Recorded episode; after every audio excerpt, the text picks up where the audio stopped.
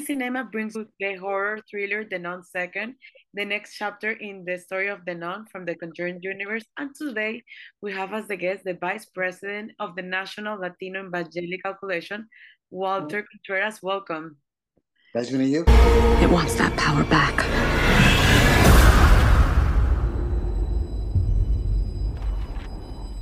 The Nun has become the highest grossing entry in the Journal of the Conjuring Universe, making more than $2 billion, which this year celebrates its 10th anniversary.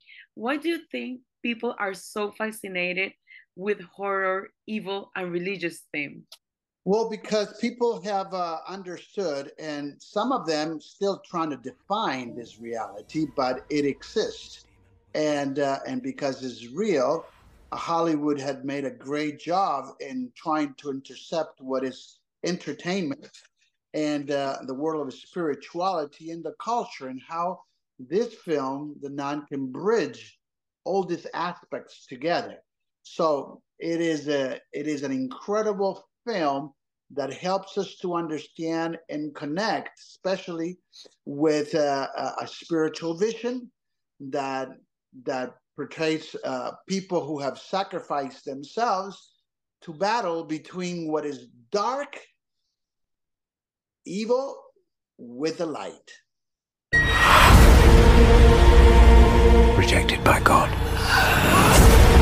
The film takes place in France, where a priest is murdered and evil is spreading. The sequel to the worldwide smash hit follows the sister Irene as the as she once again comes face to face with Valak, the demon nun in terms of the script, what do you think is the most scariest part? Well, and um, Hollywood has done a great job. I mean, the the people who did this film, Michael Chaves, uh, has done an incredible job of of showing, you know, how evil could become. Now, you're talking about an aspect of evil that uh, we as Christians and we as uh, as people of faith, believe there are legions of demons. Okay.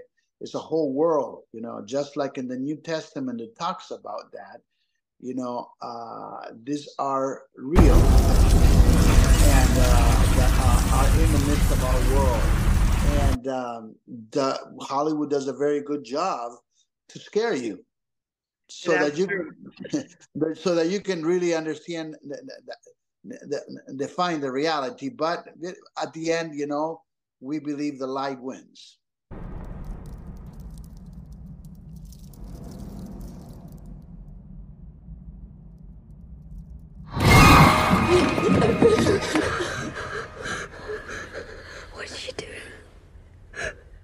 And could you provide to us a captivating analysis of the film's portrayal of demons and possession and its connection to the intriguing story of St. Lucy? Well, uh, St. Lucy's story is, uh, is an incredible uh, way and a means to connect people because of their faith. You got to know St. Lucy uh, is very known in Latin America as the uh, as the patron uh, uh, patron of, of, of of the eyes, the light. So uh, you'll see pictures of her holding her two eyes in in a in a platter. Uh, and in the movie, they show how they use that light. And um, remember, the nun, I would say that the, the, it portrays Lucy right there and the story of Lucy.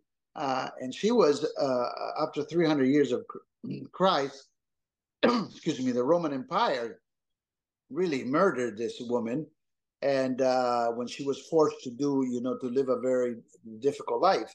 But we find out that that she stayed in our radar forever as a person who protects us according to the uh, the Catholic faith you know, and uh, the representation of her eyes uh, ties into a broader thing, like I said, of spiritual vision, sacrifice, and this battle that exists between darkness and light. You send that thing back to hell. And in terms of faith and history, how do you think this movie will potential impact on viewers, on the viewers? The viewers are in for a surprise. The surprise is that you will see this real world, and I always say this world is real and we need to define it and we need to accept it. So the movie does a very good job to help us understand that this world exists and that that that we need to define in order to to be able to know what to do you know so if we define it and we accept it then we are able to decide what to do in the movie gives us those tools those answers and what happens when this battle takes place and who wins at the end that's true and in terms of location where the movie was filmed what were the most scariest places for you that create the world of the non-second?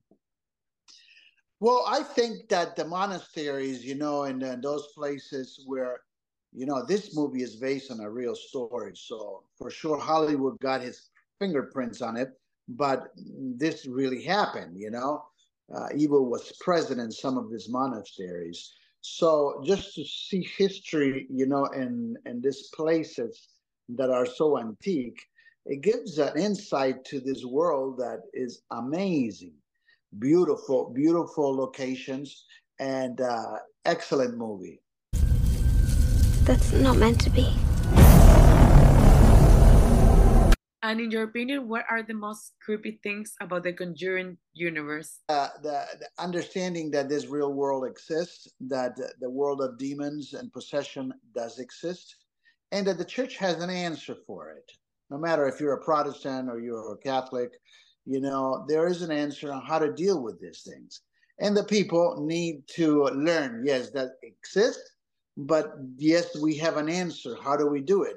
So the church has a good means to provide us and how do we make it happen? I don't want to tell you how it ends, but the ending is very crucial in finding out that, you know, that good wins over evil at the end. I love Stripped of power.